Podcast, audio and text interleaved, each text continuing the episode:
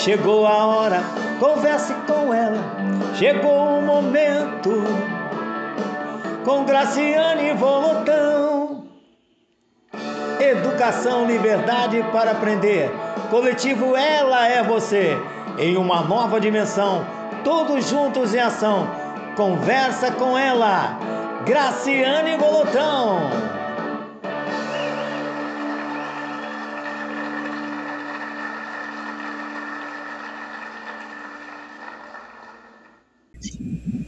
Então, pessoal, hoje a nossa conversa com ela é sobre educação integral.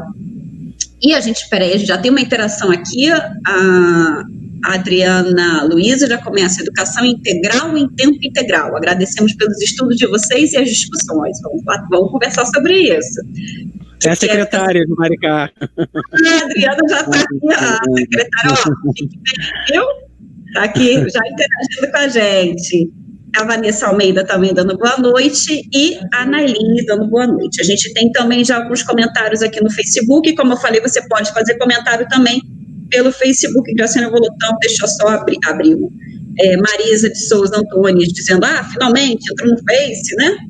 Boa noite, ah, dizendo que ama, Marisa de Souza Antunes, e a Cia Amaral Neto também está nos dando olá. Olá, gente, boa noite. Então, vamos começar nossa conversa com ela. Conversa com ela é do coletivo Ela, Educação Liberdade para Aprender, um grupo de pessoas que vem pensando e propondo políticas públicas para o município de São Gonçalo. E como a gente está falando para o município de São Gonçalo, estamos falando com uma pessoa que já esteve atuando no município de São Gonçalo, né, que é o Rodrigo, e que hoje atua no município de Maricá. Nós vamos conversar com o Rodrigo sobre educação integral e financiamento. Para a gente, um tema muito importante, porque a gente vem propondo as políticas públicas no município de São Gonçalo, passando por essa questão da educação integral. A gente entende que educação integral, e eu falo isso em nome do coletivo, que educação integral é uma, um caminho, um projeto importante para que a gente possa dar mais cidadania, dignidade e educação com qualidade dentro da nossa rede pública municipal, então, e estadual também, e dentro do território todo de São Gonçalo. Então, a gente pede que você interaja aqui conosco. Eu sou a Graciane Volotão, professora supervisora no município de São Gonçalo e também no município de Armação dos Búzios. Atualmente, a minha matrícula de Búzios está permutada em Itaboraí. É um prazer ter você aqui, apesar deste frio. Espero que você esteja debaixo de uma coberta nos vendo nesse momento. E por isso que a gente está no YouTube, para você ver na sua televisão, tá bom? Eu sei que as nossas caras, a minha, né, do Rodrigo é tranquila, mas a minha cara não é muito agradável, mas tá valendo. Tô até puxei tudo. Rodrigo, se apresenta aqui para as pessoas. Gente, boa noite. É um prazer imenso estar com vocês aqui novamente. É, bem, como a Graciane falou, eu sou, fui professor de São Gonçalo por duas vezes, tanto na rede municipal como na rede estadual, né? É, atualmente sou professor da rede municipal de Maricá, atuando como subsecretário de ensino, né, da parte da pasta pedagógica. Sou professor da Universidade de Vassouras, da cadeira de Políticas Públicas e Organização da Educação Básica, membro da Associação Brasileira de Legislação Educacional e membro do grupo de pesquisa Tempos, Espaços, História e Tempo Integral, UNEF, do, da Unirio, né? É, meu mestrado em Educação pela Universidade do Estado do Rio de Janeiro, a Faculdade de Formação de Professores, FFP, é, São, Gonçalo. São Gonçalo, né? Uhum. É, pesquisei educação integral, né? Uhum. É, é respiro, educação integral, é, tempo integral, vou falar dessa diferença, né? Uhum. É, continuo pesquisando, agora estou me debruçando mais sobre a questão financeira do tempo integral, né, o financiamento, principalmente no que pós 2016. Né? É. Como o Rodrigo falou, ele já esteve aqui no nosso quadro Conversa com ela. Uma oportunidade, foi uma conversa assim, muito dinâmica, as pessoas participaram bastante. Eu espero que o nosso que o frio de hoje não iniba a sua participação. E foi muito bom, e as pessoas pediram, ele teve que sair, porque ele tinha uma aula para dar, e as pessoas, volta, Rodrigo, não, Rodrigo tem que voltar, Rodrigo tem que voltar. Na temática, a gente falava sobre o Fundeb, e a gente estava aí naquela, naquela, sem certeza, né, do que, que ia acontecer, se o Fundeb ia ser aprovado, se não ia, qual o projeto de Fundeb que ia ser aprovado, qual o projeto de lei, e a gente teve agora uma passagem que foi positiva, fizemos uma pressão, acredito que essa pressão tenha sido muito é, bem aproveitada e a gente conseguiu passar pela Câmara dos Deputados com o Fundeb permanente, com o, o projeto de lei né, para a emenda constitucional 15-2015, que o Rodrigo explicou um pouquinho para a gente na época. Hoje, a, o projeto de lei está com um novo formato, já na Câmara, na Câmara não, no Senado, perdão, no Senado, que a gente teve um momento específico que a gente tratou disso nas nossas lives, né, com, com um companheiro que esteve aqui, então tem uma live específica sobre o Fundeb, que explicou um pouquinho mais sobre isso aqui para gente, e a gente te convida a ver também essa live, ver a live que aconteceu com o Rodrigo, caso você não tenha visto, e hoje a gente está falando, está conversando, vai conversar um pouquinho sobre como é que seria o financiamento e educação integral. Mas caso você ficou com alguma dúvida ou ficou alguma questão do, do, da outra live que ele fez, você participou e ficou alguma questão sem responder, fique à vontade também para fazer aqui conosco esse comentário e essa pergunta, ok? Então vamos começar pela sua, sua, sua fala inicial já deixou uma primeira pergunta, né? O que é educação integral e o que é tempo integral? É, então, é, hoje a gente acaba tomando. Parece que é tudo a mesma coisa, né? Quando uhum. a gente acaba falando de educação, na verdade, por concepção, a educação ela tem que ser integral. Né? Ela tem que formar é, esse sujeito em todos os seus âmbitos seja um âmbito social, seja um âmbito é, é, psicológico, educacional, enfim, a educação ela abrange todos os espaços, todos os o, o, as concepções do pensamento humano, né? Então, a educação para ela ser eficaz, ela tem que ser integral. Ela tem que ter vistas a questão afetividade, de afetividade, a questão do conteúdo, a questão do corpo, enfim, forma-se o ser é, em sua totalidade. A educação, a legislação já fala isso, né? Então, a educação, ela tem que ser integral. Né? Agora, quando nós falamos em uma educação integral que acontece num tempo maior, é quando nós temos a chamada educação integral em tempo integral. Não necessariamente a ter mais tempo quer dizer que nós temos uma educação in, é, integral né? É, a gente entende que, tendo mais tempo na escola, o aluno vai ter mais possibilidades de se formar integralmente, né? Então, vamos pensar na prática. É, vamos pensar em dois quadros distintos. Eu tenho alunos que são oriundos de uma rede privada, né? Alunos que têm condições de terminar a aula meio-dia é, ir para o curso de teatro, ir para o curso de inglês, é, ir para a aula de futebol, né? E eu tenho aqueles alunos oriundos das classes populares, uhum. e muitas das vezes os espaços externos não têm políticas públicas voltadas para isso, eles saem da, da escola, meio-dia, e eles vão para onde? Né? Eles não têm os mesmos acessos. Né? Então, a formação deles acaba não sendo é, verdadeiramente integral. Né? Precisaria de mais. Então, o que, que qual é o mecanismo que a gente encontra? A gente estende o tempo da escola para que ele uhum. consiga ter acesso a essas outras possibilidades que ele não tem. Né? Agora a gente é, tem que entender que a educação integral em tempo integral, ela tem que ser uma política séria, né? Porque senão a gente só está fazendo tempo integral, ou seja, a gente só está mantendo o aluno dentro da escola, né? É, eu não concordo, Graciane, é, com a ideia e a perspectiva de que a gente tem que tirar a criança da rua, né? Não, vamos, a gente tem que botar mais tempo na escola para tirar a criança da rua. Pelo contrário, eu, eu, entendo que a escola ela tem que fazer parte dos espaços externos, né? É uma concepção muito próxima à cidade educadora. Eu uhum. tenho que ter é, é, equipamentos externos, né, para que o aluno consiga sair da escola e ter acesso à aula de futebol, à aula de natação, porque não adianta eu fazer escola de tempo integral e a criança só ter aula de reforço. Sim. Quando eu inicio o ano, já falando que o aluno vai ter no contraturno a bendita da aula de reforço, eu já estou falando que aquilo que ele fez antes não deu certo. É, eu já estou falando, não deu certo. Né? Já está fracassado, né? Já tá fracassado. É, uhum. E a gente tem que pensar que o currículo ele já é um espaço de disputa, e quando a gente fala de tempo integral, ele é de, é de maior disputa ainda. Por quê? Uhum. É, vamos fazer um, um, resgate histórico.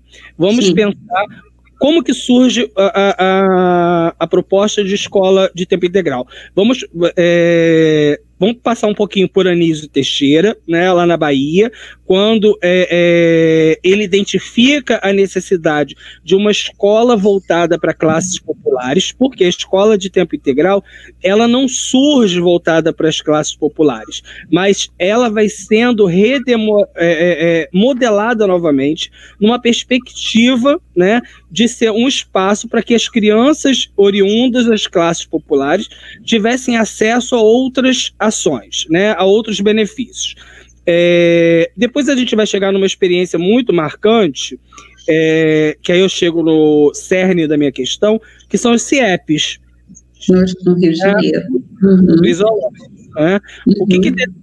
Darcy Ribeiro identifica? O CIEP, ele não nasce do nada, ele não era a política é, é, central de Brizola. Brizola, quando ele inicia a campanha dele, a primeira campanha dele, é, não tinha o CIEP como concepção. Né? O CIEP não fazia parte.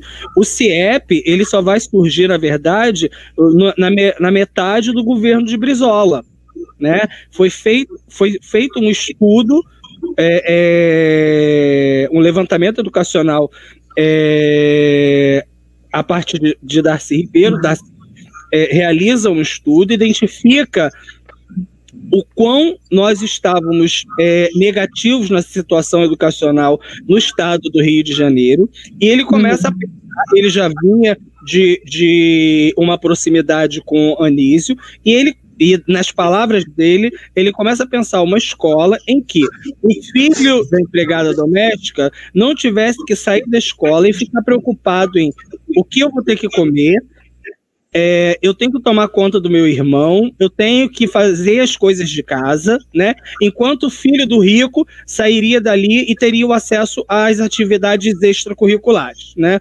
Então, Darcy ele vai falar o seguinte: eu tenho que criar uma escola para pobre. Né? Eu tenho que uhum. criar uma escola para que o pobre tenha acesso às mesmas coisas que o filho do rico vai ter acesso, né? Então, o CIEP tinha é, atividades de reforço, que são as, eram as atividades complementares, aula de teatro, eles tinham alimentação o dia inteiro, eles tinham aulas de línguas, a cultura era algo presente no CIEP, né? Então, o, além disso tudo, né, além da questão estrutural, porque o CIEP era uma escola criada para ser em tempo integral, a gente não pode esquecer disso, que quando a gente fala de tempo integral, a gente fala de tempos e espaços, né? O CIEP, ele foi criado, ele foi construído para ser de tempo integral, ele tinha estrutura para isso, né? É, para além disso, ele tinha uma proposta pedagógica né? Ele entendia a partir daquela formação e além da formação em serviço dos professores. Né? Então, nós tínhamos ali a extensão do tempo, nós tínhamos a formação de professores e nós tínhamos estrutura de funcionamento para que o CIEP desse certo. Né? Só que o que acontece com o CIEP? E Brizola termina o primeiro governo dele, é, a primeira coisa que Moreira faz é acabar com o CIEP. Né? Por que, que o CIEP E aí a gente tem que pensar por que, que educação em tempo integral de qualidade ela é um risco de estar no poder, né? Porque se eu tenho uma escola é, que emancipa quem está dentro da escola, que dá condições de reflexão para aquela pessoa, se mostra para ela que aquela realidade pode ser mudada, eu estou transformando aquela pessoa num ser reflexivo. Né? E será que todos os políticos querem uma população reflexiva? Né? Então, o que, que acontece? É, Faz-se o grande plano de desmonte dos CIEPs. Né? A gente não pode esquecer que naquela época é, 70% do, dos recursos foram para os CIEPs. Né? Se a gente for pegar numa linha histórica aí, foi a época que teve o maior nível de investimento em escola foi no CIEP. Né? Então, é, quando o CIEP se propunha a fazer uma escola é, para corrigir é, questões sociais, porque a, o CIEP, é, além da questão educacional, tinha a questão social. Né? Ele, ele não pensava a escola de tempo integral é, separ, separando o social do educacional. Ele tinha função educacional, mas ele tinha função social também. Né? Uhum. É, então, o que, que acontece com o CIEP? O CIEP ele começa a sofrer um desmonte. O, o Globo faz um caderno, um especial, só falando mal do CIEP, né? Mostrando, tentando mostrar tudo que deu errado no CIEP, né?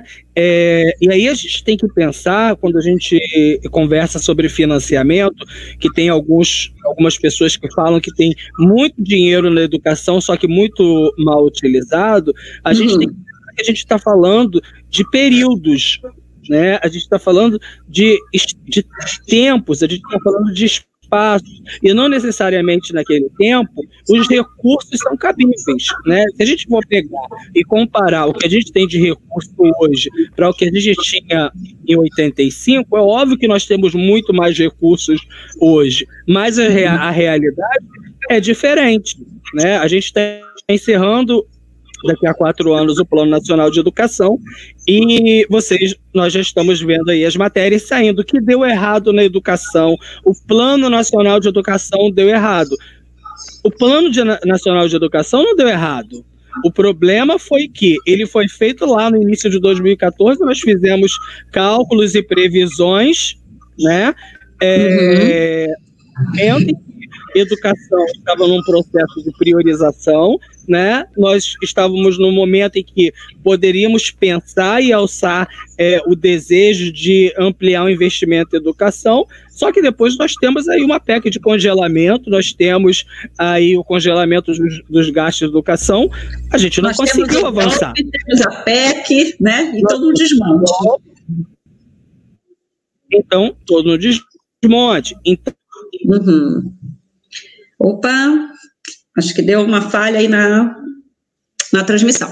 Então eu vou aproveitar um pouquinho que deu essa, essa não aproveitar que deu a falha, né? Que eu não queria que falhasse. Ele vai voltar, mas eu vou então, conversar um a pouquinho. A escola de Oi. vai Oi, Rodrigo. É, é, ao longo do assiste.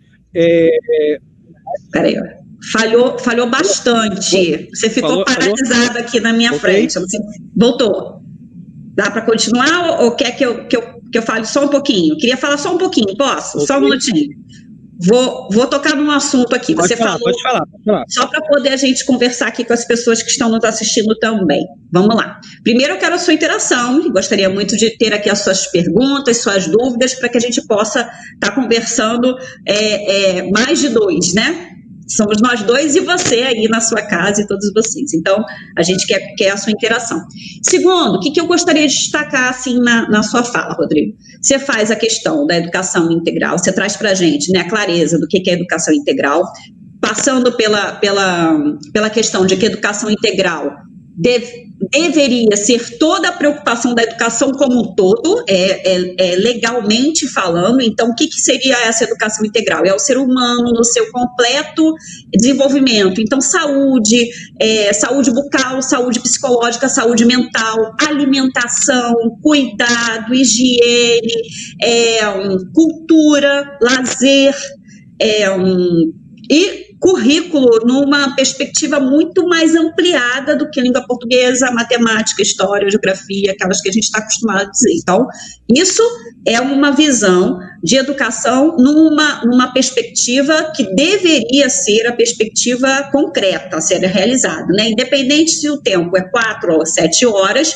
a educação deveria abranger a sua função não só de conteúdos, de matérias, de, de, de, transposição curricular da academia, da ciência discutida na academia para ou a educação básica, a educação é, ensino é, infantil, educação infantil, mas também para a questão do cuidado do ser humano na sua integralidade. Esse é um ponto. Aí depois ele traz aqui para a gente a discussão que isso, para ser feito, para ser realizado de uma maneira que possa ampliar cada vez mais esse ser humano, o quatro tempos não é tão possível de fazer, visto que, independente de, de classe social, visto que ele faz, inclusive, um apontamento aqui para gente. Quando uma pessoa tem uma condição um pouquinho melhor, ela paga o quê? Um curso de inglês, um curso de natação, um curso de, de balé,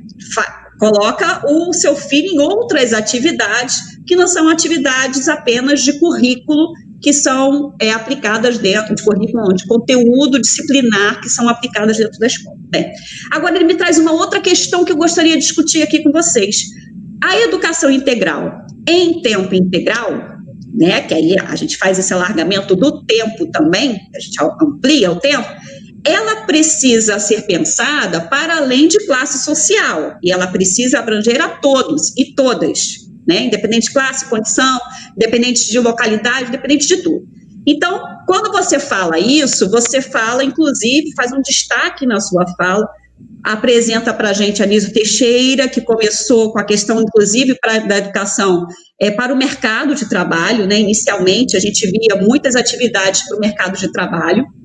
Depois apresenta aqui os CIEPs, o Brisalon, e fala do desmonte que aconteceu, da descontinuidade de políticas públicas e traz isso, isso até hoje, até a data de hoje, né, que nós estamos, que é a data onde tem o desmonte lá de uma, de uma educação, uma perspectiva de tempo integral, na, na, época de Darcy Ribeiro. Ontem eu citei Darcy Ribeiro também na live que a gente estava fazendo com a Cláudia Malta, onde a gente estava falando sobre medidas socioeducativas. Se você não viu, dá um pulinho depois para ver essa, essa live que nós fizemos ontem. E nessa live eu cheguei a citar Darcy Ribeiro, dizendo que Darcy dizia, é, é, chegou a dizer assim, uma frase muito conhecida dele, que se a gente não investe em escola hoje, a gente vai investir em presídios no futuro, né? Então essa é uma frase famosa que marca bem essa questão de como é que é importante a educação integral, mas, mas o Rodrigo traz ainda mais coisa para a gente. A educação integral não é só para tirar a pessoa da, da rua, é para fazer a rua ser também, a comunidade ser também um espaço de educação. Então, nós, enquanto sociedade, precisamos entender que a educação não passa só pela escola. A, a, a escola é parte da educação do ser humano. Então, os espaços de cultura, os espaços de cursos, os espaços de lazer, os espaços espaços de esporte, eles precisam estar apropriados para receber todas as crianças e pessoas em idade escolar, para poder ter uma educação que forme o ser humano na sua integralidade. É uma perspectiva de educação que vai para além, como a gente está falando, de conteúdo e vai pensando na sua função social, a educação como uma função social. Então, quis trazer esse destaque, e agora eu vou puxar um pouquinho para o que acontece dentro do município de São Gonçalo, e aí eu preciso dar, fazer essa, esse apontamento. Hoje, em São Gonçalo, nós temos duas escolas de tempo integral, que infelizmente, aí eu retomo a sua fala, que é simplesmente mais do mesmo, ou seja, você ou faz é, o que, que acontece, né, em, em, em, sua grande parte? Existe um projeto ou outro, claro, existe alguma coisa, uma tentativa ou outra de, de, de sair desse mais do mesmo, porém a prática que a gente vê acontecendo, em torno de 200 alunos que estão nessa, nessa situação, é você assiste aula de manhã e assiste aula à tarde. A professora de manhã dá conteúdo e a professora da tarde dá o conteúdo. Você fica na sala de aula às 8 horas, ali, sentado, né? Às sete, seis, assim, porque tem a hora do recreio, tem a hora do almoço, né? Mas é assim. Então, a gente precisa chamar a atenção da comunidade de que não é disso que nós estamos falando. Nós estamos falando para além disso, tá? Então, eu vou, antes de passar a palavra para você de novo, eu vou falar aqui que a, que a Carne chegou, disse aqui, cheguei. Paulo Roberto Viviane também está aqui com a gente, boa noite. Marisa, já falei, peraí. Aline Rangel, Carne Inês, ainda tem mais gente aqui, peraí que eu vou voltar para os comentários que tem mais gente. Nós temos aqui também sala de vídeo, a gente está sendo informando aqui que a sala de vídeo está, deixa eu botar aqui o banner, ó, vem para cá se você está em sala de vídeo, fica à vontade, pode vir perguntar aqui, interagir conosco. Então, nós temos também a Vanessa Almeida, dando boa noite, a Analine, já coloquei. A Adriana resolveu aqui também falar mais um pouquinho com a gente. Que bom, Adriana, tê-la por aqui. O pensamento emancipador de Darcy Ribeiro e Leonel Brizola, não compreendido nos anos 80 e que reflete hoje na marginalidade do nosso Estado. Muito bom, muito bom. Deia Antunes também, parabéns para o nosso subsecretário Rodrigo Moura, muito comprometido e mergulhado na solução das questões da educação. Ah, que legal! Deia está aqui dando boa noite, desejando para a gente boa noite. Adriana Luiza, educação e liberdade para aprender. Ela, amei. É isso aí. Nós somos um coletivo, um coletivo de pessoas que colocou esse nome, né? Coletivo Ela, por isso que a conversa é com ela, porque a conversa com ela não é com ela, Graciane, é com ela, educação, liberdade para aprender, tá bom? Então, se você não sabia, pessoal, agora tá todo mundo antenado, você me deu uma grande oportunidade, Adriana, de tocar mais nesse assunto, porque algumas pessoas estão, estão confundindo, né? É o ela, educação, liberdade para aprender. Rubeni Rocha está aqui com a gente, boa noite, Rubeni, boa noite. É, Deia Antunes, Rodrigo é muito competente, não tenho dúvida, é por isso que ele está aqui com a gente. Maria André é um amor. E Alba Nascimento também nos dando boa noite. Espera aí que tem mais gente aqui, ó. Elza Maria Pinheiro está dizendo assim: parabéns, Rodrigo de volta na live, Ei, mandando um monte de abraços, aperto de mão, é isso, viu? Então pode perguntar. Eu sei que ficou questões pendentes na última live que ele fez aqui com a gente, pode vir e pode perguntar. Elizabeth Brito, boa noite, é sempre muito bom ouvir Rodrigo, concordo plenamente. Andréa Regina Costa, boa noite, a educação é um caminho para a transformação social. Isso aí, vamos lá. Alessandra F. também dá boa noite aqui pra gente. Germana Reis, tudo bem? Boa noite. E Rosana Gildo, show, amigos. Ok, então, Elza Pinheiro também está aqui com a gente. Célia Bastos também. Lorimar Dornelas diz assim: Uhul, boa noite, parabéns por colocar esse assunto tão importante em pauta. A gente quer colocar todos os assuntos importantes em pauta aqui no, na, pelo coletivo Ela Educação Liberdade para Aprender. Carlinês, boa noite, já falei, peraí. Janice Reis também está aqui com a gente, Aline Rangel, Kátia Mar, Marques, Dilcimere José. Carlinês diz assim, Rodrigo Moura, excelente pessoa e profissional. Edir Tereza dos Reis também dá boa noite. É, Carla Inês brinca aqui comigo, é conhecida, Graça, você é mil, é, brincando. Carla, você que é mil, eu tô esperando a sua live aqui também, hein? Beleza, acho que eu consegui dar conta do Face e do YouTube. Tá contigo, de novo. Um beijo para todo mundo. Especiais, pessoas especiais. É, bem, então eu vou. Pode falar. É, é, então, é, vou puxar aí da, do, da questão social que você colocou da escola, né? Eu, é, e aí vou pegar um pouco da fala da Adriana que pontuou esse pensamento de Darcy também.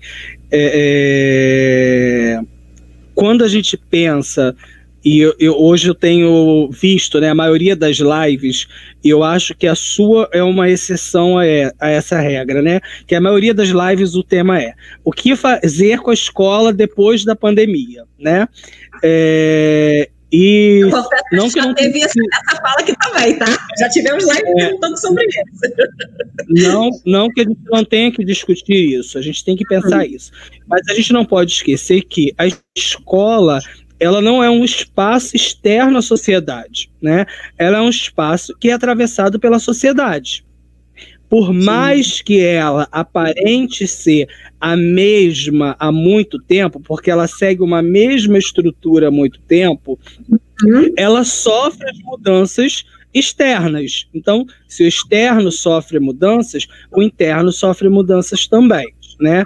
E o que, que a gente não pode é, é, pegar para nós, Graciane? A escola, ela transforma, ela auxilia, Agora, ela não vai transformar o mundo sozinha. Né? A gente não pode jogar esta culpa na escola, essa responsabilidade na escola sozinha. A escola ela faz parte do processo. Né? Então, quando a gente implementa uma política de tempo integral, além da política de tempo integral, a gente tem que ter é, o cuidado de se pensar uma cidade que pensa educação. Né? Uma cidade que a criança possa sair da escola. Por quê? não é só deixar o aluno oito horas dentro da escola. Eu, eu tenho que ter a liberdade de abrir os portões, sair com os alunos para ocupar as praças, para ocupar umas, uma, um, uma quadra de esportes, é, uma horta comunitária, né? Enfim, a cidade ela tem que se transformar também. Porque senão a gente vai cair na velha ideia de que eu tenho que tirar a criança da rua para mantê-la segura dentro da escola. Né? Uhum. Aí a gente acha que a escola é um lugar que está blindado. E não é né? Porque as, o que acontece ali fora acaba acontecendo dentro da escola também. Aí, muito bem, você colocou, aí São Gonçalo tem duas escolas hoje, e olha que São Gonçalo já fez parte do Comitê de Educação Integral do Estado do, do Rio de Janeiro, né? Já teve uma representatividade muito forte. É, a gente não pode é, é, é, é deixar de salientar né, que com o, o, o, o não investimento no externo, o fazer algo internamente fica muito difícil também. Né? Aí a escola tenta dar um jeito. Ela uhum. por si tenta dar o seu jeito, né? Seja mantendo esse aluno oito horas trancado dentro da sala de aula, que aí isso não pode ser pensado como escola né? Gente, nem nós gostaríamos de ficar oito horas sentados numa cadeira, por melhor que fosse o professor, né? Ouvindo o professor falar. Isso é castigo. Isso não é formação integral. Isso não é educação integral. Né? E se a gente não tem estrutura para que a escola consiga, e aí a gente tem que falar, pensar. É, Oi. Acho que. Voltei. Fui eu, fui eu, que Caiu, sem né? querer apertei aqui no negócio aqui, desculpa. Para ver os então, comentários do, do Facebook. Ah, tá bom. A gente tem que pensar a estrutura. A gente tem que pensar estrutura física, a gente tem que pensar em estrutura é, pedagógica, a gente tem que pensar é, em estrutura de currículo, estruturar a escola para que ela de fato oferte ao aluno uma formação integral. Né? E aí, quando eu falo que de fato ela oferte uma educação integral, em tempo integral, eu não tenho só professores naquela escola, eu tenho outros atores. Uhum. Quais são esses outros atores que atravessam a escola e que têm que fazer parte da escola para que ela de fato seja de tempo integral. Né? Aí eu tenho o, o, pessoal da cultura, do esporte, das artes como um todo, né? A questão da saúde, a questão da alimentação, né? É, e por que que arte é importante, por que, que cultura é importante, eu bato muito nessa tecla. Né? É, vamos lembrar do golpe de 2016, né? Uhum. É, todo governo autoritário, quando ele entra é, em, ele entra, ele toma o poder, quando ele assenta a cadeira, é, ele propõe uma reforma na educação. Né? Uhum. Primeira coisa é criar, é mostrar que o que é externo, o que é o que o Estado não dá certo. Né? Uhum. Eu tenho que privatizar. né? Começa reforma, a, as políticas de reforma. reforma aí tudo. eu tenho isso, olha, os profissionais que estão aqui não são competentes, não dá certo. Aí vem aquelas fundações mil para vender alguma coisa pronta para dizer que aquilo vai dar certo, né? Então eu começo a privatizar o Estado, propondo como se aquilo fosse uma solução, né? Uhum. Aí eu vou reformular o currículo, porque o currículo é perigoso. Né?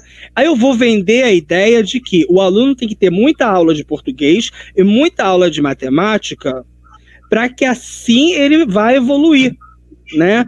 Porque a sociedade pode ter essa concepção, mas nós, enquanto educadores, não né? Porque a sociedade pode ter uma expectativa, o pai pode querer, muitas das vezes, é, matricular o filho porque não tem quem deixar o filho em casa. Tem que matricular meu filho porque eu tenho que trabalhar. Ok, é a finalidade dela, mas não é a finalidade da escola. A escola não perde o seu papel pelo interesse externo, né? Ela continua com o, a sua ideia. Então, quando há o golpe, né, quando Temer chega ao poder, o que, que ele faz? É, o que estava dando certo no momento? Era o Mais Educação. Sim. Né? O Mais Educação foi uma política é, é, é implantada e que deu muito certo. Né? Uhum. Mais Educação, por questões pontuais que eu tenho de crítica ao, ao, Mais Educação, seja por questão do voluntariado, algumas questões que eu acho que eu faria de uma outra forma, mas naquele momento ele foi essencial, porque quem reacendeu a chama da ideia de uma escola de tempo integral foi o Mais Educação.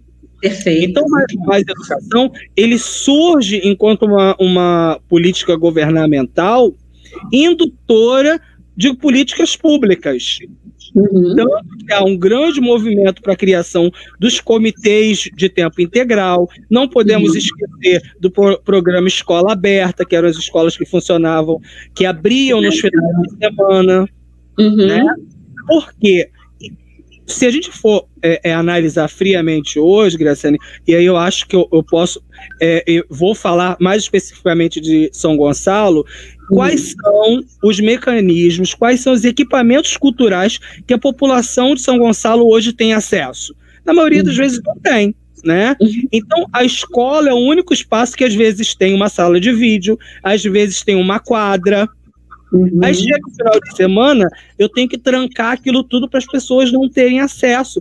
Mas por que se a, se a escola é da comunidade? A escola uhum. ela não tem que ser trancada. Ela tem que ser aberta, mesmo no final de semana. Eu não estou falando que o professor tem que trabalhar no final de semana, não, tá? Sim, Mas ela tem que, tem que, tem que estar aberta para que outros atores estejam ali também e que ela tenha outra, outra possibilidade, outras possibilidades de atravessamento né? Por que se faz necessário? Porque não existe ainda política pública de emancipação cultural, política pública de ampliação de práticas esportivas, não existem equipamentos. Então, qual é o espaço público daquele local ali? Na maioria das vezes, o único espaço público é a escola. Né? Uhum.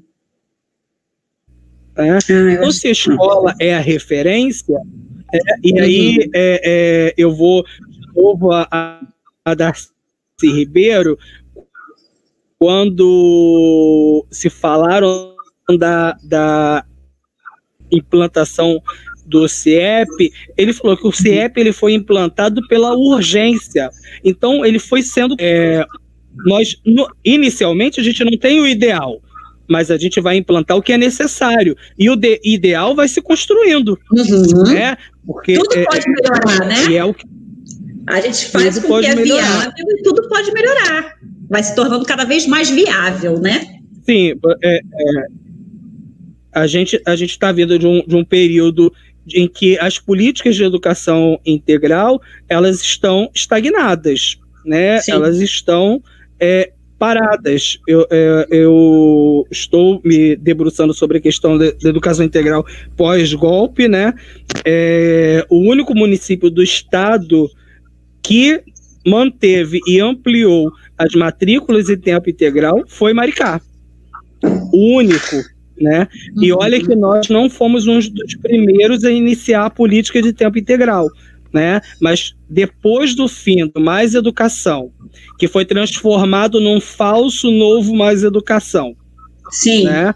É... e das políticas de incentivo e fizeram um desastre, né? Colocaram a palavra novo e tiraram cultura, tiraram música, tiraram lá, tiraram tudo e botaram português e matemática, botaram reforço e botaram a palavra novo. E aí sim, fizeram. Sim. Por que, que eu tinha que por que, que eu tinha que botar reforço? É a ideia de uma escola fabril, né? Eu, uhum. A escola enquanto fábrica. Uhum. O aluno vai para lá, ele vai aprender somente isso, ele só vai ver a tabuada, ele não consegue ter, aí vamos falar, conversar com o Paulo Freire, ele não vai ter uma outra visão de mundo ele não vai conseguir analisar criticamente a realidade que ele está. Então, para ele, sair da escola e não ter uma pracinha, não ter um acesso a uma atividade extra, vai ser comum, uhum. né? Por quê? Aquilo que eu não conheço, eu não é desejo, né? Fábrica. Uhum. Sim, uhum. sim. Não desejo, não critico. Uhum. Com certeza. Eu falo a beça, né? Não, vambora, vambora, pode continuar. Quer beber uma água enquanto eu leio as perguntas? Que tem pergunta. Tem gente interagindo. Bebe uma pode água aqui. Um... Então, olha só. Nilton Oliveira, Zeni Queiroz também está aqui com a gente. É, Dilcimere, peraí. Ah, Fátima. Janice Reis, Rodrigo é nosso mestre. Carne realmente é muito bom ouvi-lo. Fátima Lima faz a pergunta, ó, como será o transporte dessas crianças? Tá, a gente vai falar um pouquinho sobre isso. E Célia Bastos também está dizendo aqui que voltou, é porque eu acho que deve ter caído alguma coisa. Carlinês, realmente o pensamento de escola tem que ser o todo, os bairros, as cidades, precisam da mudança junto com a educação, políticas públicas comprometidas com a educação, com o seu total. Realmente o Mais Educação foi um gás e o CIEP ocorria isso, quadras abertas nos, finais, nos fins de semana, capoeira e tudo mais. Espera aí que eu vou voltar que minha, meu, minha câmera aqui deu problema. Você vai ter que ver aí essa câmera ruim porque a câmera falhou. Agora eu vou ficar com Vou ficar pior ainda, estava ruim antes, Aí nós temos aqui também a interação do pessoal. Opa, tem, o pessoal está falando aqui no YouTube, hein? Vamos ouvir o pessoal. Ó. Vital dando boa noite. Karine Alves, é, falemos sobre educação integral e no horário integral, sim. É, Deia Antunes, a educação de qualidade demanda recursos e investimentos que darão frutos no futuro. Não é um resultado imediato. Por isso, quem não está envolvido com a educação não consegue perceber o caminho disto. Isso mesmo. Isso mesmo. É algo, é como se fosse uma, uma plantinha, né? Uma semente que você planta hoje, e aí você vai regando, vai cuidando, né? Até ela virar uma árvore. Então, não é, não é, não é uma, uma questão que você tem é, o resultado de imediato. Alexandra da Costa Figueira, boa noite. Além de competente, inteligente, ser humano maravilhoso, lindo. Tá aqui, Alexandra, colocando aqui para você. Alexandra da Costa Figueira, competente, sábio e humano, quando o humano se sobrepõe a todos os demais requisitos e qualidades, não tem erro. O profissional que consegue enxergar além da casca da superfície. Muito bom. Karine Alves, Anísio Teixeira nos deixa o legado da Escola Parque. Isso. Deia Antunes, a escola não se resume a conteúdos didáticos, mas em muitos locais é o único espaço de cultura e socialização, muito bem colocado, Rodrigo, isso aí, vamos ver. E Alexandra aqui, da Costa Figueira, coloca a educação municipal aqui de Maricá, muito bem representada por dois profissionais maravilhosos, Adriana Luiza e Rodrigo Moura, dois profissionais competentes e humanos. Que bom, que bom, gente, que bom que Maricá continue assim, que Maricá continue progredindo, continue nessa perspectiva, continue avançando, é o que a gente deseja. E deseja que isso aconteça, comece a acontecer em breve em São Gonçalo, é o que a gente torce também. Então, a Fátima Lima trouxe essa questão, Nélia Fagundes está dizendo aqui parabéns, Rodrigo. A Fátima Lima traz a questão e a gente trata um pouquinho do financiamento também, uma outra questão aqui, um outro comentário. Então, vamos falar um pouquinho sobre essa questão do financiamento. O que, que eu queria te perguntar, Rodrigo? É, a gente tem o Fundeb, que, que, agora né, passou por esse processo, e a gente sabe que o valor aluno, né, o valor de ponderação do aluno para o, a educação integral, é, ela é diferenciada né? Porém, ela não é dobrada, não é isso? Eu estou falando bobagem? Porque existem pessoas que pensam assim, que é dobrou, que ganha duas vezes. Não é isso. Ela tem um fator de ponderação diferente, tá? E é bom a gente esclarecer para que as pessoas não confundam. E a, a a educação integral, ela tem algumas políticas, você tratou da questão da política indutora, né? Que, que é, o que é política indutora? colocou lá o Mais Educação como uma proposta, dizendo assim: olha, vocês podem adquirir tais materiais, vocês podem colocar mais profissionais, vocês podem ampliar o tempo, mas o município pode fazer isso também com outras fontes de recursos e fazer mais educação em tempo integral, né? não se limitando apenas aos recursos e às, às, às salas, às aulas, às atividades que aconteciam no Mais Educação. Não é isso? Eu queria então que você tratasse um pouquinho mais sobre essa questão.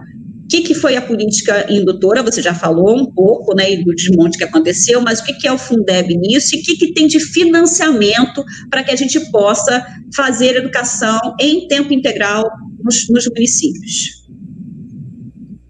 Então, gente, é, se a gente for pensar em política de financiamento de tempo integral hoje, é, ou política, indu política indutora hoje é zero, tá? É, a gente não tem política indutora a nível de governo federal. Na verdade, para nada, né? É, para fazer educação mais café com leite. A gente tem direito. Olha, tá, tá difícil. Tá leite, sim. É. Então. eu sei, eu sei. Tá. Tá Mas assim. vamos pensar o seguinte é uma, uma política indutora? Vem da ideia de induzir, né? De é, é, é, dar o pontapé inicial. Né? O que, que Mais Educação fazia? A gente costumava dizer que que o Mais Educação ele era um ensaio para que os municípios conseguissem é, é, implantar políticas próprias de educação em tempo integral. Por que, que era importante implantar política própria? Porque o Mais Educação, desde o início, já era um programa. Ou seja, ele surgiu, mas já se, já, já, já se entendia que, a partir do momento em que os municípios conseguiam implantar os seus programas próprios, o Mais Educação não precisava estar ali. Então, ele iria para outros lugares, né? Uhum. O que, que, aconteceu, na verdade? É, tinham os municípios que não queriam aderir ao mais educação, né? É, outros poucos não entendiam, então aqueles alunos que ficavam depois do horário eram os alunos do Mais Educação, não eram os alunos da escola, né? Eram os é, alunos do Mais Educação. A gente ouviu isso Agora, mesmo. Nós temos. É, né? Agora, nós temos é, no período de implantação do Mais Educação, é, e aí é inegável, né, é, um acesso e uma ampliação das políticas próprias de tempo integral, de escola de tempo integral, é, em todo o Brasil, muito grande. Né? É, quando a gente vai pensar em financiamento da educação em tempo integral, a gente tem que pensar que o financiamento, gente, ele é único, ele é um bolo. Né? É, os fatores são diferentes, ou seja, o município ele recebe um bolo, um montante, né? Daquele bolo ali, quantos eu tenho de tempo integral? Então eu faço tal cálculo. Só que o cálculo do aluno de tempo integral não é um fator de 100% em cima do valor, ou seja, ele não dobra né, ele acrescenta 20%, 25%. Né? Uhum. O que, que, muda agora com esse, com esse novo Fundeb? Nós uhum. temos nesse Fundeb o cálculo aluno qualidade. Sim. Né? Por que, que esse valor, esse cálculo aluno qualidade, ele é essencial para as políticas de tempo integral, porque é ele que vai corrigir as diferenças que existiam no Fundeb, né? Porque o Fundeb não levava em consideração o fator social, né? O município tinha menos alunos, mas era é, mais pobre, mesmo uhum. assim ele recebia menos recursos, né? Uhum. Ou seja, ele não trabalhava com equidade, né? Esse valor aluno qualidade né, esse cálculo aluno-qualidade para a escola de tempo integral, o que, que vai ser visto nesse valor? Tudo que eu preciso, o quanto que eu preciso para manter um aluno o dia inteiro na escola com qualidade. Então, é um fator que vai muito mais da realidade da escola do que da realidade do governo federal né? Que a gente sabe que o valor estipulado por aluno é o governo federal que estipula, né? É ele que estipula. E a gente não pode deixar de tocar aqui quando a gente fala de financiamento, gente. Quando a gente fala em receber recursos, é, tem municípios, é, é, é aluno, alu, é, é, tem municípios em que o aluno, o valor aluno anual é o valor de uma mensalidade de uma escola particular né? É, é, eu vi um economista dias desses é, participando de um programa da TV Cultura, estavam falando sobre financiamento, e ele falava que a educação do Brasil tem muito recurso, só que muito mal empregado, né? É, só que ele esqueceu de, de dizer que aqueles 3 mil reais e 55 centavos que custava um aluno durante o ano inteiro, não dá para investir né, na formação integral daquele aluno. Ou seja, a escola que essa classe vê é uma escola em que a pessoa vai lá, ela tem o acesso ao mínimo, tá bom, né, tá posto né? Então, hoje, o que nós temos de, de financiamento para tempo integral? Nada. Né? A gente não tem política indutora de tempo integral. Poucos municípios conseguiram manter as suas escolas de tempo integral. E a gente tem que lembrar que temos um agravante. Com congelamento, ou seja, eles já recebiam tanto e vão continuar recebendo aquilo. Então, para quando eu, quando eu amplio as matrículas de tempo integral, gente, eu tenho que ter mais espaços. Por quê? Se uma escola ela se torna de tempo integral e eu não tenho espaços externos, o aluno, os alunos vão ter que ficar ali. Então, uma escola que antes atendia mil, ela não vai poder atender mil, ela vai ter que atender 500. Uhum né? Porque ela, uhum. os alunos vão ficar o tempo inteiro ali naquele, naquele espaço. Então, tem que ter um outro espaço para atender mais 500. Ou seja, eu tenho que construir mais, né? Eu tenho que ter mais espaços. Né? Se eu não tenho recurso para o para construir mais espaços, eu vou investir em educação integral como? Eu não vou ampliar o tempo do aluno de permanência do aluno na escola. Eu vou dar o mínimo. Porque uhum. eu minimamente garantir que ele esteja na escola. Né? E o valor que vem de recurso para os municípios, que não é dobrado e que é muito pouco, né? Porque aí a gente tem que entender que vai variar de município para município, né? Mas não. Vamos botar aí é, um real e trinta centavos, um quinze por, por aluno, dependendo se o aluno está no ensino médio ou no fundamental, né? É, que aí também vai variar de acordo com os interesses deles, né? É, se a gente pensa em R$ 1,15 por dia, a gente vai pensar em, em, alimentação escolar, por exemplo. O que, que a gente compra com R$ 1,30 de alimentação? A gente não compra nada. E como que a gente vai gastar isso com alimentação Acho de que não aluno? dá nem mais comprar de alface. Dá para comprar alface? Acho que nem alface mais dá, né? Não, eu acho que alface agora deve estar uns dois reais, né? Três, não sei. é pouco, né? Mas é, é, é, não dá, Uhum. entendeu? Ah, eu acho que tá. Travou de Não novo, tá, Rodrigo. né? Agora, o que que. Voltou? Vai, vai. Voltou, voltou, voltou. Olá. Oi, voltou. Agora, o que que, o que que eles vão investir? Eles vão investir. Olá. Estamos te ouvindo, pode falar. Olá. Estamos te ouvindo. Você me vê? ouvindo? É, o que que eles. Agora sim, agora sim, voltou. tá chovendo, a internet aqui fica É, é. complicada. É, o, que, o que que eles vão investir? A gente não pode é, esquecer que educação, para além de tudo, ela é uma escolha política. Né? A educação é uma escolha política. né? Então, se eu escolho, enqu- enquanto político, é, abraçar a educação como minha política de governo, ela com certeza vai se tornar uma política pública.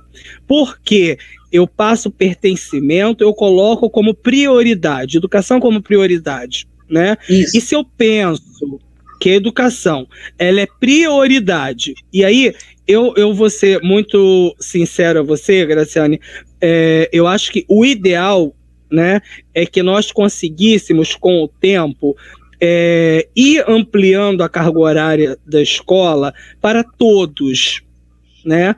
Mas nós sabemos que hoje o cenário ainda não permite. Uhum. Então nós temos que ampliar o máximo que nós conseguirmos, Sim. né? O máximo que nós conseguirmos, e aí a gente vai pensar nas escolas de tempo integral, não todas, né? Porque a, é- é, a gente também tem que pensar que nem todo mundo quer ficar o dia inteiro na escola, né? Sim. ainda tem é, é, é, é, essa perspectiva. Mas se eu tenho uma escola que ela é bem estruturada, que ela tem um currículo que pensa para além de português e matemática, que ela Uhum. tem estrutura para que a criança permaneça, para que os profissionais permaneçam na escola, eles vão querer ficar na escola. Eu não preciso obrigar o aluno a ficar na escola. Ele vai querer ficar na escola. Né? Verdade. A escola ela deixa de ser um espaço é, obrigatório para ele para ser um espaço é, importante para ele, né? Então, é, é, se a gente for pensar hoje, nós estamos passando por um período de desmonte da educação pública. A gente não pode esquecer que é, esse governo ele inicia com a ideia do cheque educação, né, do voucher educação Uhum. né? Ele inicia com a ideia do voucher educação. O projeto de privatização fica muito claro logo de início, né? Sim, e, e o que, que acontece? Ele não quer privatizar a educação pública. Ele quer investir no sistema privado, Sim, tá? sim. Então, assim, para além do desmonte, ou seja, eu vou largar a escola ali e ela que se vire, né? Mas eu vou dar, vou é, é, favorecer Ah, o financiamento, a, a Uhum. fomentar as instituições privadas, né? Para que os alunos estejam lá. Não, ele pega lá o voucher e vai para escola particular. Eu não preciso me preocupar em ter, em melhorar a escola pública. Aí vai surgir um estudo produzido por uma instituição amiga deles, dizendo Uhum. que os alunos tiveram alto rendimento, melhoraram muito e que com o processo de privatização a educação eh, teve um grande avanço, né? A gente não pode esquecer eh, do processo de privatização da Vale do Rio Doce, né? Quando a Vale foi privatizada, havia uma grande campanha de que a Vale na mão do, do Estado, ela não produzia e que ela ia produzir enormemente quando ela fosse para o privado Uhum. né? Então, o que se vende é a ideia de que a escola é ruim, não se investe em educação. Hoje, a gente não tem é, um recurso é, com uma marca lá, escola de tempo integral, a gente não tem mais o Mais Educação, a gente não tem política indutora de velho, ampliação novo, né? de nem o velho nem o novo, né? Uhum. Então, assim, é, nem as políticas de educação infantil de ampliação do tempo, o próprio Pro Infância está estagnado, né? O uhum. plano de ações articuladas virou um mero preenchimento, que era o par, né? É, dos municípios, está lá estagnado, né? Uhum. Então, de verdade, nós estamos passando por um período tão perigoso, né? É, a gente estava na expectativa do Fundeb, passou pela Câmara, agora temos que ficar na expectativa ainda de passar pelo Senado, porque ainda não acabou. Né? Não, é. acabou, não, acabou o Covid e não acabou a história do, do Fundeb, Fundeb. porque uhum. eles estão implicando com é, especificamente com esse cálculo aluno qualidade, né? Inclusive uhum. foi uma bandeira do Partido Novo, né, que queria porque eles diziam que é, esse esse cálculo não era mensurável, né? Claro que para eles não era mensurável. Porque se eu dou para é, se eu dou para a escola a possibilidade de pensar o que que aquele meu aluno ali que a minha escola está dentro de uma comunidade, não tem acesso a isso, isso e aquilo. E para eu ter, aí eu tenho recursos para implantar com qualidade um programa educacional, né? É claro que o meu aluno vai surpreender, é claro que o meu aluno daqui a pouco vai disputar uma vaga com os filhos dos poderosos na, na universidade. Então ele acaba ocupando espaços que antes eles não ocupavam. Por quê? Uhum. Quando pobre, quando o, o, o, aluno vindo, oriundo da escola pública, ocupa espaços que antes só quem ficava na casa grande ocupava, ele incomoda. Sim.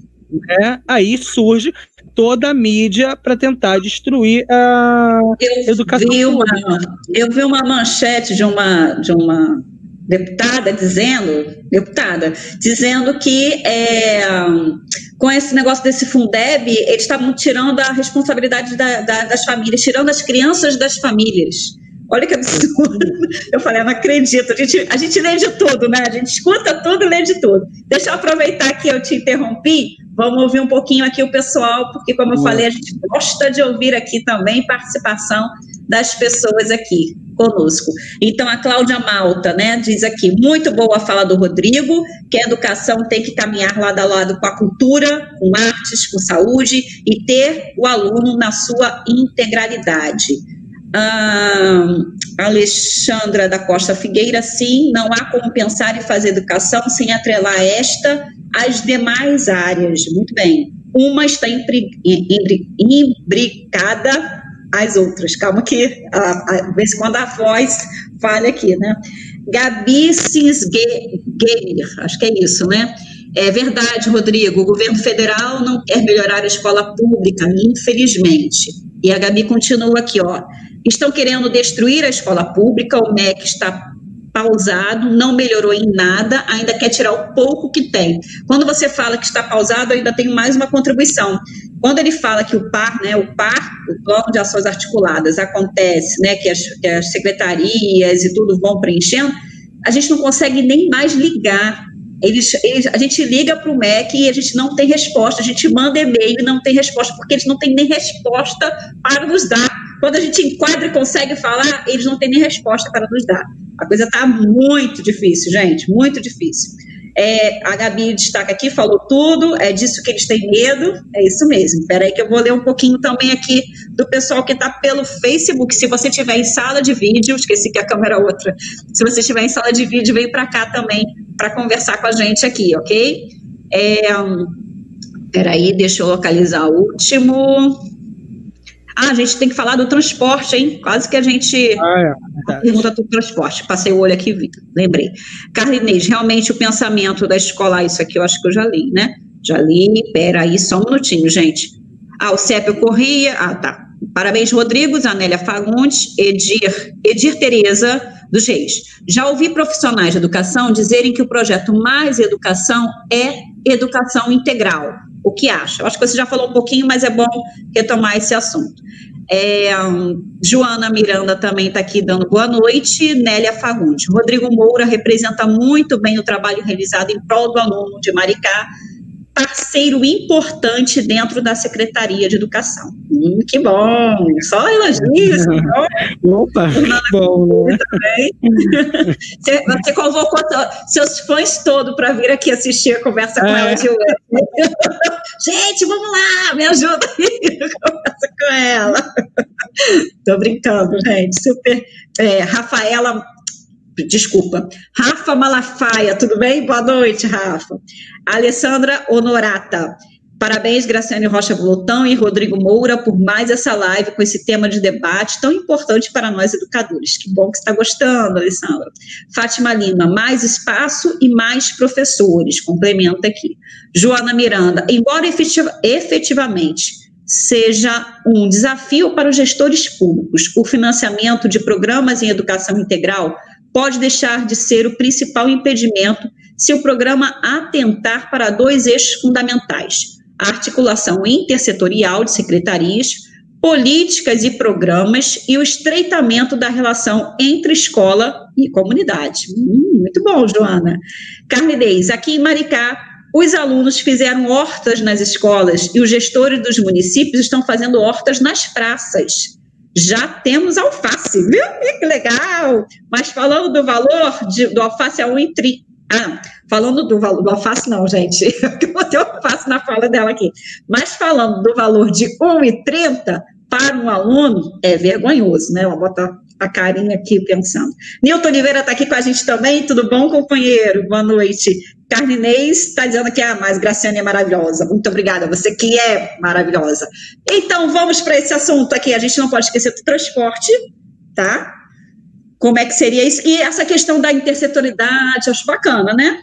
Gostei disso aí.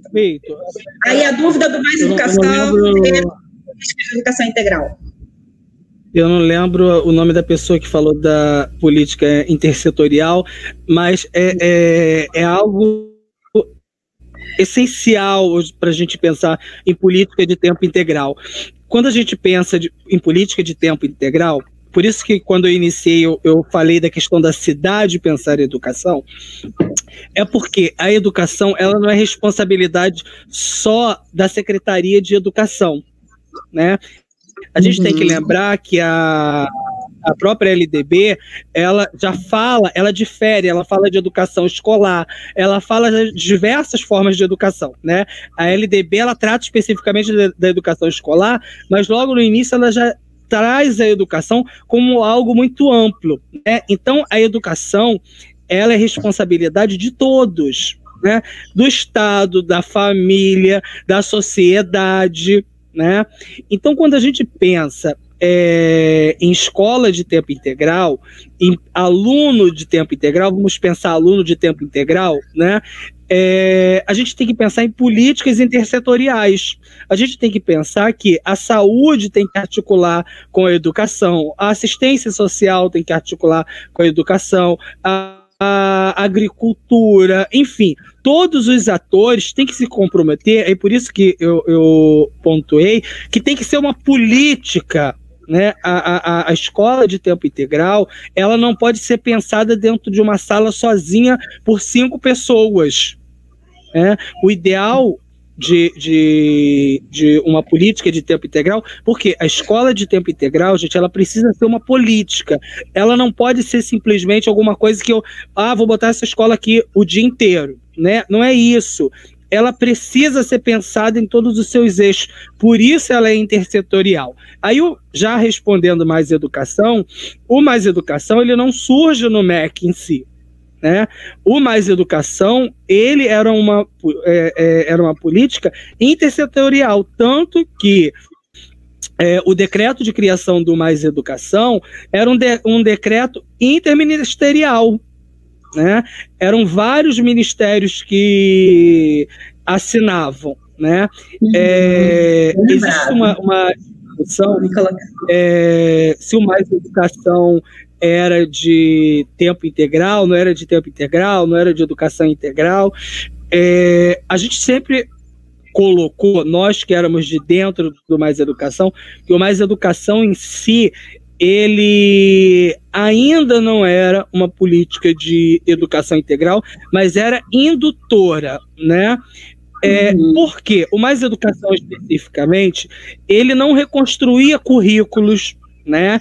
Ele complementava, né? Mas aí vai muito do lugar onde o, o Mais Educação foi implantado. Né? Porque se eu tenho um, uma escola em que o aluno fica de 8 até meio-dia, almoça depois de uma até as 13, às 16 horas, e eu não tenho integração curricular ali, eu também não tenho educação integral. Sim. Né? Se os conteúdos não conversam, eu só tenho extensão de tempo. Né? Sim. O Mais Educação era uma política de extensão de tempo, de ampliação de tempo, mas indutora de políticas de educação integral em tempo integral. Né? É, uhum. é, havia-se essa abertura, havia uma concepção baseada na ideia de formação integral do ser. Por quê? Se baseava nas várias áreas, né?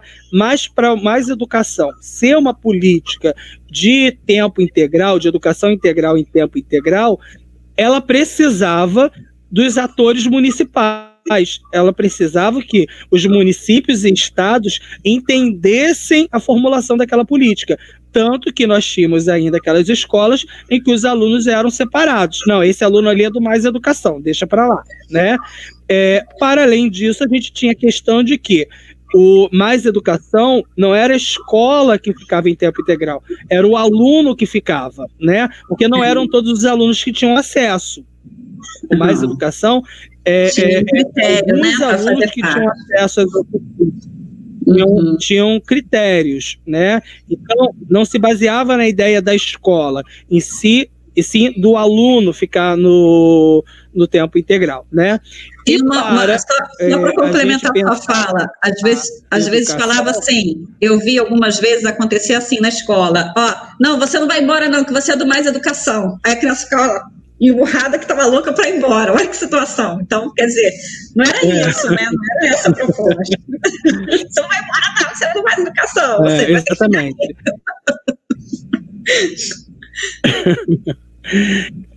é... Opa! Bem, Oi. aí. É... Oi, voltei. Falhou Sim. um pouco.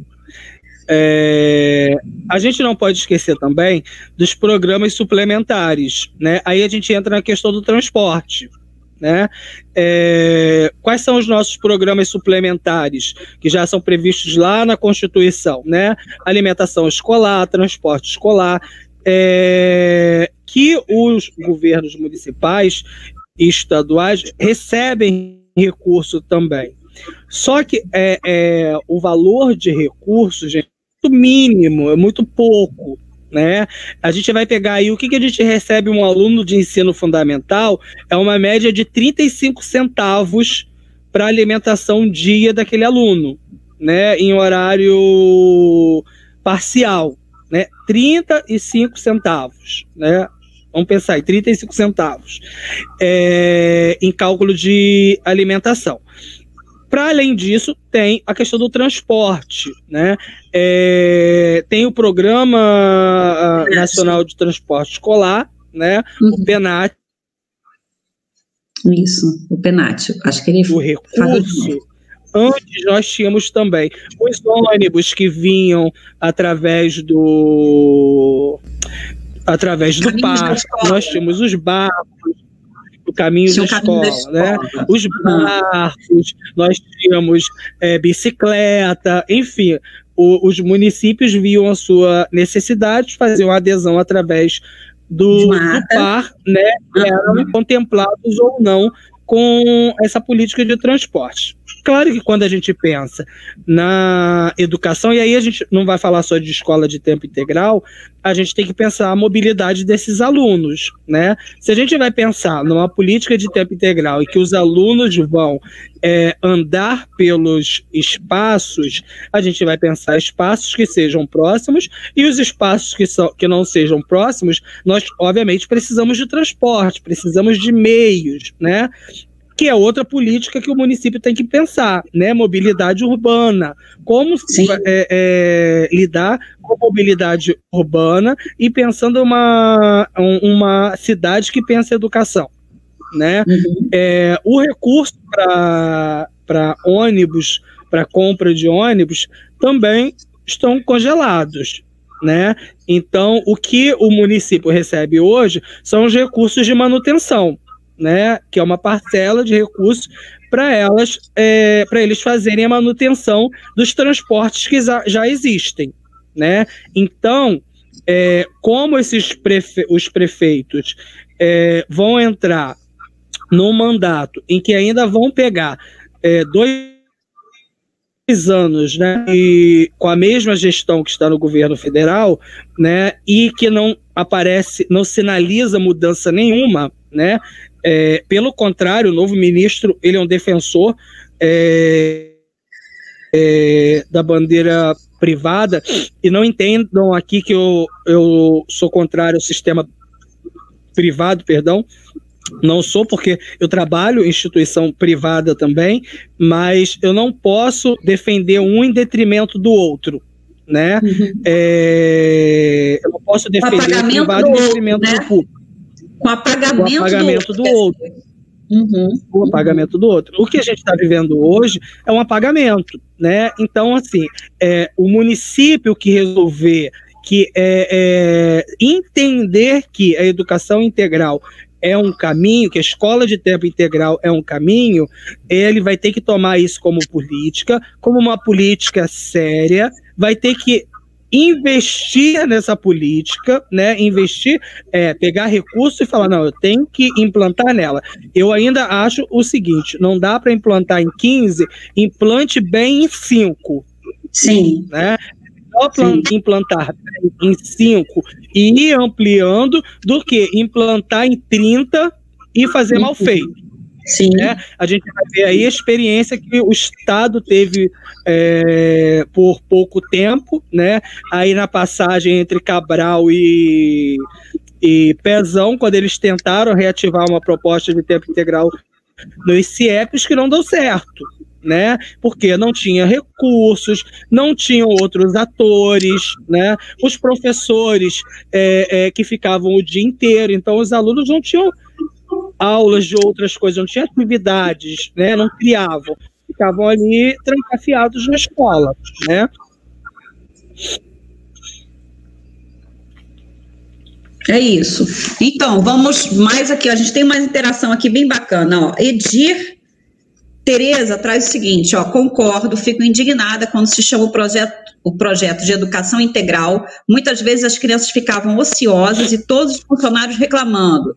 Sete às oito, na escola, demanda banho, escovação, lanche, refeição, atendimento médico, enfim, o projeto no CIEP, né, destaca. Uma outra questão aqui, vamos lá, vamos ouvir aqui as pessoas aqui também. É, primeiro, o nosso Peraí que eu vi aqui. A Deia diz aqui, Rodrigo, que você tem uma legião de fãs por conta de suas ações e suas ideias, viu? Que legal. Assim é bom ter, viu? Alma Nascimento. Diz, hoje estou participando pouco, ouvindo mais, pois o que penso em perguntar ele esclarece. Muito bom esse subsecretário. Que bom, que bom, viu? Você está contemplando bem. Bom, Alva Nascimento, parabéns pelo tema e pela escolha, muito bem representado. Alba complementa aqui, gosto muito de saber que Karine Alves também está participando aqui. Ô, Karine, aí, ó, Alba, vou dar um abraço para você, ó é, Afroencantamento, uma escola integral em tempo integral que tem como fim conectar os serviços e políticas públicas do município. Por isso, é rede de educação. É isso aí, Rodrigo. Sandra Gurgel está falando aqui, viu? Legal, muito boa a contribuição. Sandra, ótima. Rubeni também aqui, apertando a mão. É, Alexandra da Costa Figueira. Pois é, eu sou uma que me tornei fã. Amei a ideia do projeto Escritas de Nós. Deia Antunes, você tem toda razão. Impossível não fazer parte deste fã-clube. Ações, ideias e projetos criativos. Ih, que legal! Nossa, que bom! Que bom isso, ó. Cristine Barroso, educação integradora. Para assim o currículo priorizar a interdisciplinaridade e ajudar o aluno a correlacionar os assuntos escolares como sendo motivos para a sua vida. Concordo com o Rodrigo. Muito bom, Cristiane, que bom. Afro-encantamento aqui aplaudindo. E também, Rodrigo, fale dessa conexão tempo integral e CIEPs, Sandra Gurgel dizendo aqui. E aí, pode falar por aí, Anjo.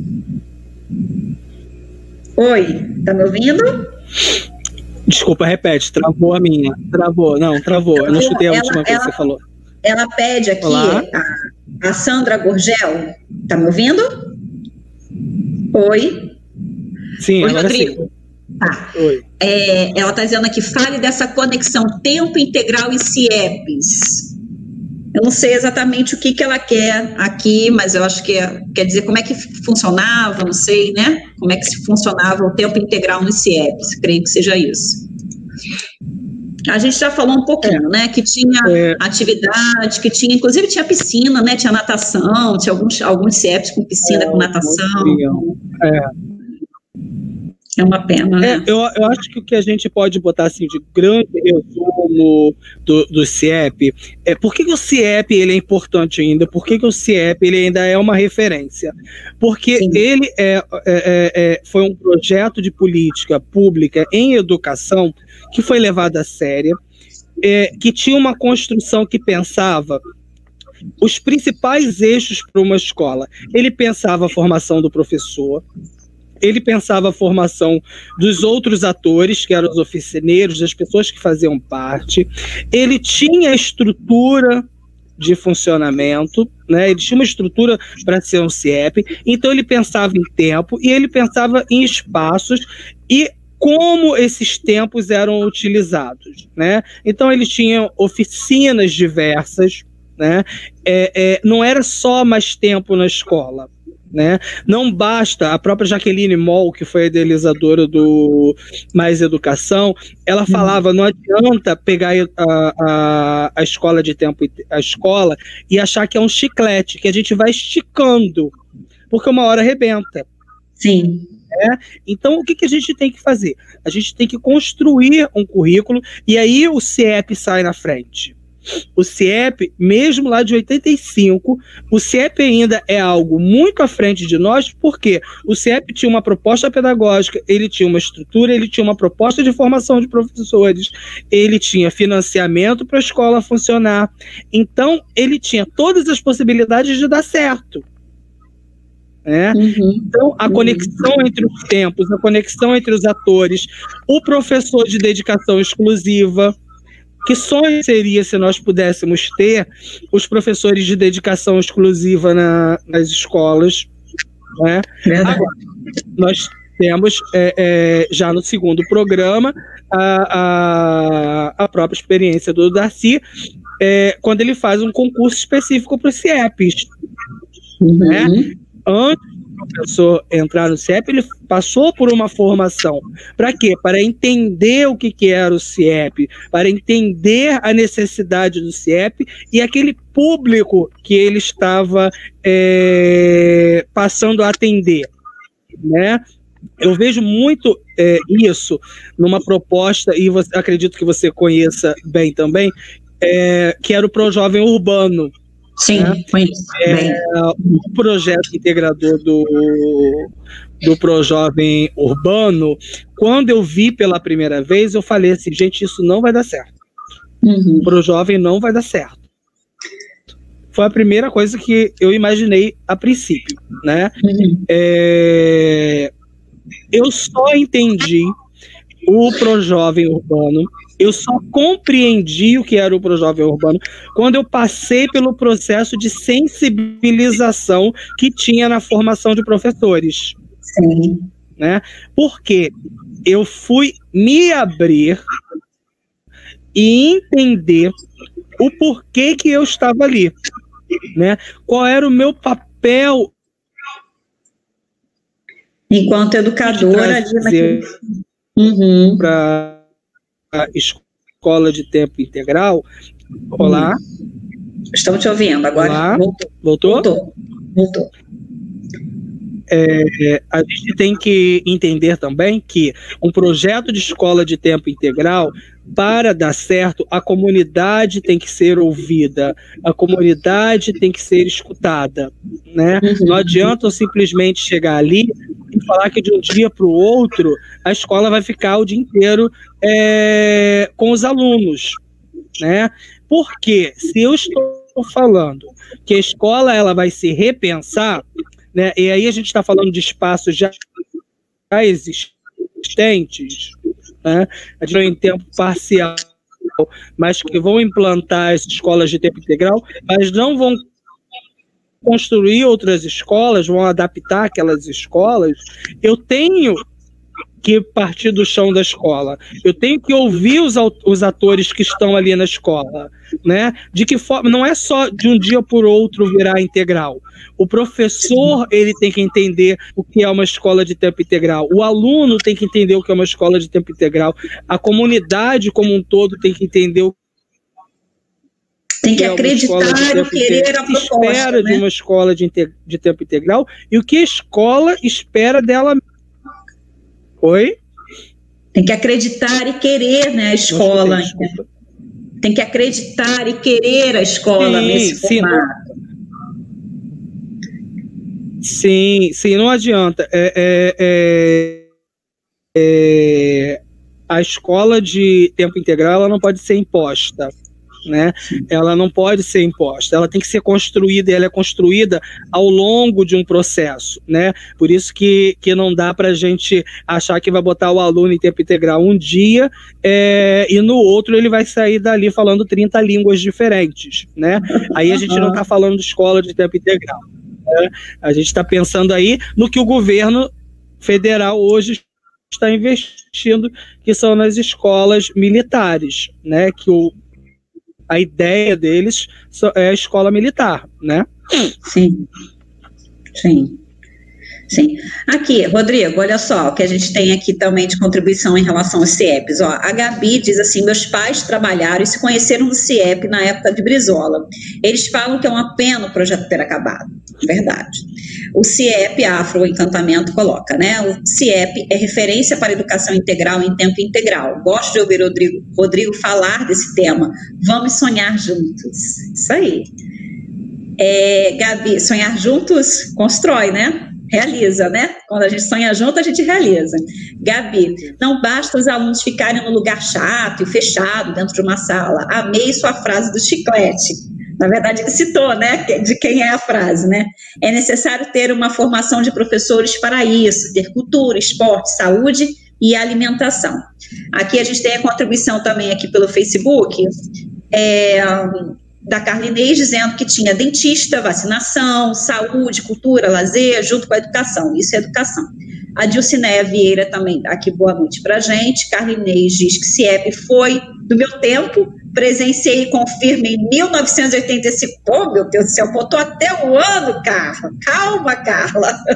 Ela inaugurou o CIEP. Inaugurou o CIEP, Carla. Poxa, não é coisa que a gente revela assim em público. Tô brincando. Nossa. Professora Nilva também está aqui conosco. Que bom. Boa noite, amiga. Boa noite, Rodrigo. Tudo bem, professora Nilva?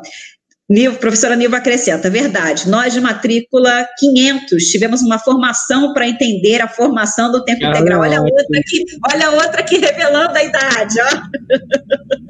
Edir Tereza coloca, denunciando a idade, peguei o início dos CIEPs com médicos, dentistas, dinamizadores culturais, é, diretoras pedagógicas e administrativas e infraestrutura. Complicado o que a rede pública tem feito, inclusive escolas com turmas parciais e integrais. viu?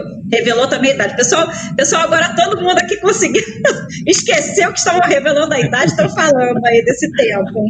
Carnês acrescenta biblioteca, teatro e mais visitas, os museus, bibliotecas, parques, muito bem. Então, Rodrigo, vamos concluir essa live? Vamos? Eu queria, eu queria pegar um, uma, uma frase aí, teve um momento que você falou da transformação e alguém também fez um comentário da transformação, eu queria lembrar, né, Paulo Freire, da questão da transformação, que a gente não transforma, né? Na escola que transforma, né? A gente transforma os indivíduos e os indivíduos é que transformam o mundo, né? O, o homem é que é transformado pela, pela, pela palavra, pelas narrativas, pelos discursos, pelo conhecimento, e aí com isso ele consegue fazer a transformação do mundo. Aqui a gente tem também a Elizabeth Brito, Projovem Urbano, foi o melhor programa na perspectiva de educação de jovens e adultos. Muito bem lembrado, Rodrigo, e aí aperta a mão, né, abraça, isso mesmo, Elizabeth. E, e, acredita, e, e coloca e de educação integral. Certo, Rodrigo, qual é a mensagem que a gente deixa hoje nessa live aqui para as pessoas que nos assistiram até agora, uma hora e 35 de live? O que, que você quer deixar aqui de Olha, recado? É, Além de mandar um abraço para todos os seus fãs, que eu sei que você tem que mandar. tem que mandar no clube. É, intimado. É, eu sou um defensor da escola pública, né? Porque eu vim da escola pública, é, tudo o que eu tenho, é, o que eu é, sou hoje, eu devo à escola pública, às escolas que eu passei, né? É, eu permanecia o dia inteiro na escola, Graciane, porque eu estudei em duas escolas, né? Quando eu fiz o, a formação de professores, é, eu fazia formação de professores e formação geral. É, manhã, Sim. tarde e noite. Eu ficava na escola porque eu amava a escola. Né? A Adriana, que hoje é secretária de Maricá, ela era diretora do Colégio Elisiário Mata. E eu era aluno dela do Colégio Elisiário Mata. Mãe do céu! É, e eu ficava no Elisiário Mata porque eu amava o Elisiário uhum. Mata. Eu amava participar das feiras de ciências, eu amava Ai, estar naquele espaço, sair da escola, porque eu não era aluno de tempo integral, né? Nem eu, nem meus colegas, mas a escola deixava que a gente ficasse, a gente podia assistir vídeo, a gente podia ir para a biblioteca. Estar na escola fazia bem, né? Então, é, é, eu não venho de uma família de, de posses, eu não venho de uma família alfabetizada, pelo contrário, né? É, então, é, a escola foi é, onde eu consegui me criar é, numa parte enquanto sujeito e ter as possibilidades que eu tive hoje em chegar onde eu cheguei, né? Porque antes de estar subsecretário, né, eu sou professor e eu amo o que eu sou. Né? Eu amo ser professor, eu continuo em sala de aula, eu tenho um amor incondicional pelos meus alunos. Eu acredito fidedignamente que a escola pública, a escola enquanto instituição, ela é necessária, ela é essencial. É, e quando é, nós encontramos pessoas que sonham e que lutam pela escola pública, a gente tem que dar a mão, né? Nós temos que dar as mãos, né? É, e por que, que eu faço questão de participar das suas lives? É, porque você é alguém que me passa confiança e você é alguém que é, aborda temas outros. Eu já fui convidado para ir para outras lives que eu não, não quis ir, porque eu não queria é, é estar ali só para dizer ou para ajudar aquela pessoa ou para falar de educação para uma pessoa que não acredita. Eu quero estar com alguém que acredite né? A gente está em municípios diferentes, mas o meu município, o meu estado, ele precisa dos outros municípios. Os municípios têm que se entender enquanto um coletivo. A educação estadual tem que melhorar. Né? A gente tem que falar do Brasil, e aí a gente vai pensar do Brasil como um todo. Então, as, é, é, é, eu espero é, realmente que nessa nova virada de ano nós tenhamos é, novos governantes e pessoas que ocupem as câmaras de é, é, as câmaras municipais que pensem e que ajam é, a partir da educação, que compreendam que a educação ela é essencial, ela é a base, ela estrutura uma sociedade. A educação ela não vai salvar o mundo, mas tão pouco o mundo vai se salvar sem ela, né? Uhum. Então, ela precisa existir. A gente hoje existe e resiste. É, eu, enquanto professor de Maricá, eu já tenho, vou fazer 15 anos como professor da rede pública municipal de Maricá. Já passei por vários governos, né? É, mas eu sempre coloquei algo muito concreto na minha cabeça. Eu tenho que ter orgulho do que eu fiz enquanto eu estive na função em que eu estou, né? Isso, então, isso. sempre eu, quando eu faço alguma coisa, ou quando eu estou em diálogo com os colegas da rede, eu penso é, que eu faço parte dessa rede, eu sou professor da rede municipal, então é, é, aquilo me atinge diretamente. E o meu município, né? Então, quando a gente vem agora, de maneira geral, aqui, falar de educação ou de escola de tempo integral, que é um sonho que a gente consiga. O CIEP seria um sonho reviver, né? Quem sabe a gente consegue um dia, né? Mas eu tenho certeza. Marcar mais uma geração, né? marcar mais uma, uma geração. A gente aqui em Maricá está construindo o CEPT, né? Que é um campus é, que tem uma visão muito parecida com o CIEP, não foi implantado Legal. ainda, mas está quase terminando a construção, mas vai nesse ideal, né? É...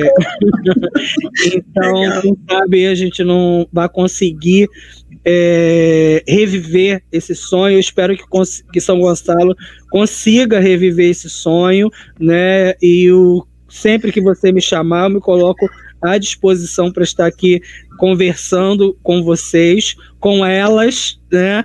É, com esse coletivo, é, com esse grupo de pessoas tão importantes que pensam que são educação. Porque se as pessoas pararam para escutar de seis horas até quase oito horas a gente conversando aqui, interagindo sobre educação integral, é porque a gente tem um grupo muito grande de pessoas que acreditam que educação é o caminho, que educação é, é, tem solução, né? E a gente vai lutar por isso independente da bandeira, independente de quem estiver lá em cima sentado na cadeira, né? A gente vai resistir e a educação pública ela vai conseguir é, sair, ela vai sair vitoriosa, marcada, mais vitoriosa, né? É, a gente vai conseguir se restabelecer. Os municípios vão conseguir se restabelecer, né? Então eu fico sempre muito feliz de estar com você, porque você é uma pessoa que passa confiança, é uma pessoa que pensa educação, vem de chão de escola, então não está falando de algo que você não conhece né? Exatamente, então, legal. E aproveito para mandar um beijo para a galera que ficou aí mandando um monte de. É, de, é. de, de mandar beijo para né? Beijo no coração de, de cada uma, né? É, eu tenho uma amiga que diz que quando a gente é convidado a ir a um lugar, é porque é, a gente, de certa forma, é bem visto no lugar. Quando a gente é convidado para voltar, é porque gostaram da gente. Então, Exato. eu agradeço a você por ter retornado, né? É, foi é, bom o nosso papo, né? Foi ótimo. conseguido aí auxiliar, né? Tirar algumas dúvidas ou contribuir, porque na verdade a ideia é a gente trocar também, né? Isso. Olha, excelente, muito, muito bom estar com você novamente. Teve bis e olha, vou te dizer, pode ter a terceira live, só que aí Opa. você tem que ir preparado para cantar, tá? Porque ah. quem faz três lives canta no final. Então, canta, vai se preparando né? aí com uma temática bacana para a gente conversar, porque é sempre muito bom estar com você, foi muito bom te conhecer nessa, né, nessa situação de live, né? A gente, de alguma maneira, já deve ter se esbarrado em vários outros lugares, mas essa situação de live é o que está nos marcando, né? A nossa trajetória de conhecimento, da nossa história sendo construída, e é bom a gente perceber, porque a energia, ela é passada tão bem, a gente está aprendendo é. isso agora, também assim por esse veículo, olha que legal. Então, Verdade. as suas palavras são as minhas também, em sentido de que você inspira confiança, você sabe o que está falando, você vem do chão de escola, você é cria da Adriana, ó, Adriana que educou.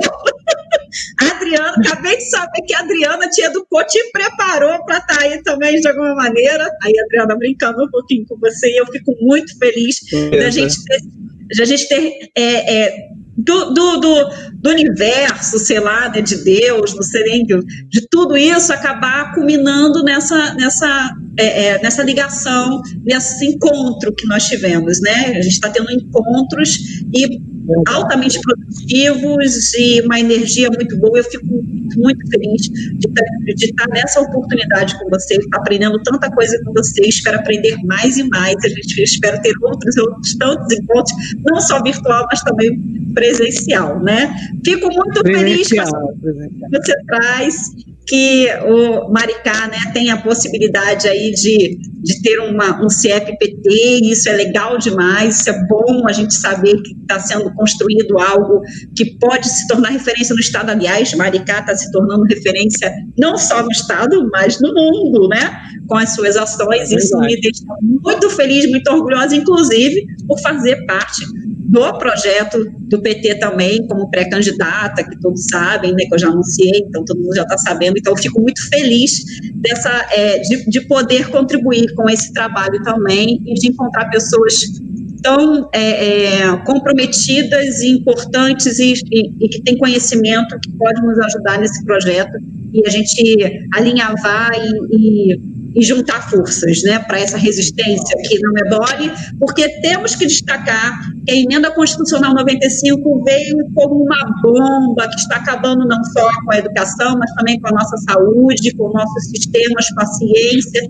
Então, essa bomba que aconteceu aí com esse essa criatura que eu não gosto nem de falar o nome, esse governo que chegou aí, que derrubou totalmente, que fez né, todo, todo esse projeto é, que aconteceu a partir do golpe que tirou a presidenta Dilma é, um, é algo que, que realmente tem. A gente está colhendo uma consequência perversa, dura, e ainda veio o vírus para piorar ainda nosso cenário, que está muito triste. Mas a gente vai resistir, isso tudo vai passar. A sua mensagem deixa isso muito claro. A gente acredita que isso vai passar e a gente vai continuar juntando forças juntos. Vamos conseguir fazer mas aí não só pelos nossos municípios, mas também pelo Brasil, que a gente acredita, né? Então, eu vou fazer aqui a leitura rapidamente, porque o pessoal, quando eu comecei a falar que você ia saindo, o pessoal começou a falar, falar, falar, falar, falar, deixa eu... Então, ficou todo mundo. Eu vou para você, as letrinhas aqui subindo. Ó, Alexandre da Costa Figueira, Rodrigo, parabéns pela sua contribuição. Cláudia Malta, contribuição, Obrigado, parabéns. Cláudia. Aí a Deia aqui Antunes também, né, apertando a mão, abraçando, Cláudia Malta, a Gabi aqui. Eu sou dessas, amo escola, é isso aí. a Gabi também coloca, eu deixei de ser aluna para professora, e minha mãe toda de professores, minha família, ó, pessoa querendo ler rápido, a minha família toda de professores, respira escola, ou seja, não tem para onde correr, né? É. Olha, eu gostei tanto de ouvir esse relato de que gostava de ficar na escola, de nossa, isso é tão gostoso, porque a gente é. conhece muitos, né? A gente tem alunos, tem alunos que saem e Sim. volta para ajudar a escola, né? Isso é tão bom, é tão bom. Eu me emocionei na hora que você falou isso. Eu fui aluno da escola em que eu fui professor. Ah, que legal. Eu fui e voltei como professor. É. Muito bom isso, muito bom. A Gabi, nunca fiquei um ano sem pisar numa escola, desde que nasci. e Gabi, ah, a Germana aqui, a, a, aplausos, mãozinha. Cláudia Cardoso, é isso aí, chefinho. A gestão deve ser democrática e participativa. Muito bem, Cláudia. Peraí, que aqui, também, aqui no Facebook também está rolando aqui na minha, minha vista aqui. Alexandra da Costa Figueira, Graciane Bolotão, parabéns pela iniciativa do Conversa com ela. É, Vamos juntos aí construir uma educação com liberdade para aprender, que a gente quer. Afro Encantamento diz aqui, eu quero mais. Falar de educação inspira e fortalece nossa esperança em dias melhores. Isso, educação pública, eu acredito, valorizo e amo. Parabéns, Graciane Volotão, parabéns você também. E vamos juntos, vamos nessa crença, vamos acreditar, vamos fazer sim é, a nossa luta todo dia como diz aí nosso líder, a luta é todo dia, né? A luta continua. Graciane Cunha diz aqui, parabéns pelo, pelo profissional que vocês são, igualmente. Essa é minha irmã.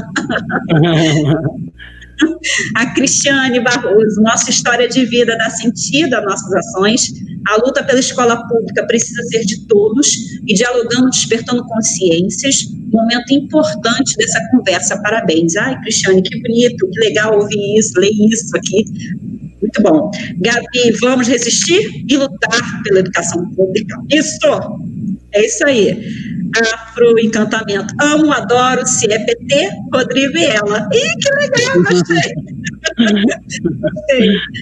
A Antunes também aqui mandou, gente, mas tem muita mensagem, que bom. Gabi, boa noite, muito obrigada, parabéns. Manuel Faria, gratidão, me sinto representado na fala do Rodrigo sou animador cultural, função específica criada no primeiro programa especial de educação. Isso mesmo, Manuel Faria. Muito essenciais, bom. essenciais. É, essenciais. Muito bom você trazer essa, essa, essa fala agora para a gente aqui. Alexandra da Costa Figueira manda beijos aqui. Elizabeth Brito, muito da fala do Rodrigo vem da formação acadêmica. Penso que a maior parte delas vem do coração. Ah, legal. É, Pedro Henrique, boa noite, moço. Boa noite, moça. Boa noite, Pedro boa Henrique. Pedro. É, no Facebook, peraí. Vamos lá ver. Deixa eu ver onde foi que eu terminei aqui de ler. Ah, peraí. Peraí, gente. É, peraí, achei. Carlinês, muito bom. Graciane, a fala de transformação, é isso aí, na verdade eu usei como freire, né? professora Nilva, como sempre, a professora Graciane arrasando em suas lives, sucesso, obrigada, professora Nilva. Tem funk também, viu? Consegui algumas aqui. Estou brincando. Carlinês, eu também estudei em escolas públicas, passava o dia inteiro com projetos profissionalizantes, lazer, cultura, e sou grata por esta educação até hoje. E realmente, Rodrigo, também acredito e tenho esperança na educação, graças à educação pública. Né, Fagundes, live muito boa, parabéns, Rodrigo, parabéns, Graciane, pelo espaço de reflexões, muito bom pensar e repensar o nosso fazer. Verdade. Fátima Lima aqui, parabéns também para gente. Edir Tereza dos Reis coloca: parabéns pela live. O professor tem que fazer palestra sobre educação integral para os secretários de educação. Temos que ter responsabilidade com as crianças de classe popular e não depositá-las no local. Muito bem. Rodrigo, você coloca assim, né? É, eu sou professor e amo ser professor. Não dá nem para perceber. Ah. dá logo para perceber, né? A pessoa gosta, explica, paciente. Muito bom, muito bom isso. Cláudia Mara Mota de Araújo Pinheiro, adorei a live, parabéns. Janice Reis, live excelente, parabéns pelo tema, integralidade total. Marisa de Souza Antunes, parabéns. David Carvalho Volotão, na próxima temporada, ou melhor, na próxima live, você vai ter que cantar, então já vai preparar o roteiro e a música. É, Marisa de Souza Antunes, ah, tá dizendo que quer ver você cantar. Ah. Professora cantar é ótimo. E agora você vai ter que vir na live só para cantar. É, Nem eu não sei se vocês vão gostar. Carlinês, parabéns, Rodrigo. Cláudia Amara Mota de Araújo Pinheiro, aguardando a próxima live. Carlinês, parabéns, Graciane, pela oportunidade de troca e interação. Esperança para a educação pública. Cláudia Mara Mota de Araújo Pinheiro, muito importante esse espaço de reflexão, que vem em várias lives. E Carlinês é, diz assim: minha formação acadêmica também foi da universidade pública. Gente, vou terminando aqui, vou dizendo para vocês que é importante, não posso deixar de dizer aqui, que tem que se inscrever, que é meu, meu esposo aqui já veio me sinalizar, não pode deixar. Se inscreva no nosso canal, participe no YouTube, porque nós temos, Rodrigo, vou te falar, sábado agora é a nossa próxima live. Você está fazendo parte da live 49. Sábado agora a gente faz a live 50. A gente já está com 50 lives lá no nosso canal de YouTube, viu? Então, é muito bom saber que a gente está podendo dividir conhecimento, propagar, trocar, conversar com ela, tá bom? Então, muito obrigada, gente. Obrigada, Rodrigo, mais uma vez. Um grande abraço virtual. Espero em breve presencial. E vamos conversar sobre a próxima, hein? Porque agora vai ter que ter. um abraço, meu amigo. Tudo de bom. Com certeza. Pode ser, sabe, sabe o que eu pensei? Pode ser sobre o CIEP e sobre os projetos que você tem feito em Maricá. Ih, ele saiu. Foi. Depois ele escuta. Dá uma, dá uma ideia de tema para ele, tá bom? Tchau, gente. Uma boa noite. Olha, lembrando que educação integral se faz, uma educação de qualidade se faz também com vontade política, ok? Então tem que ter, sim, a gente precisa pensar em política, em políticas públicas e de fazer a escolha correta, ok? Um abraço, gente. Tudo de bom, boa noite.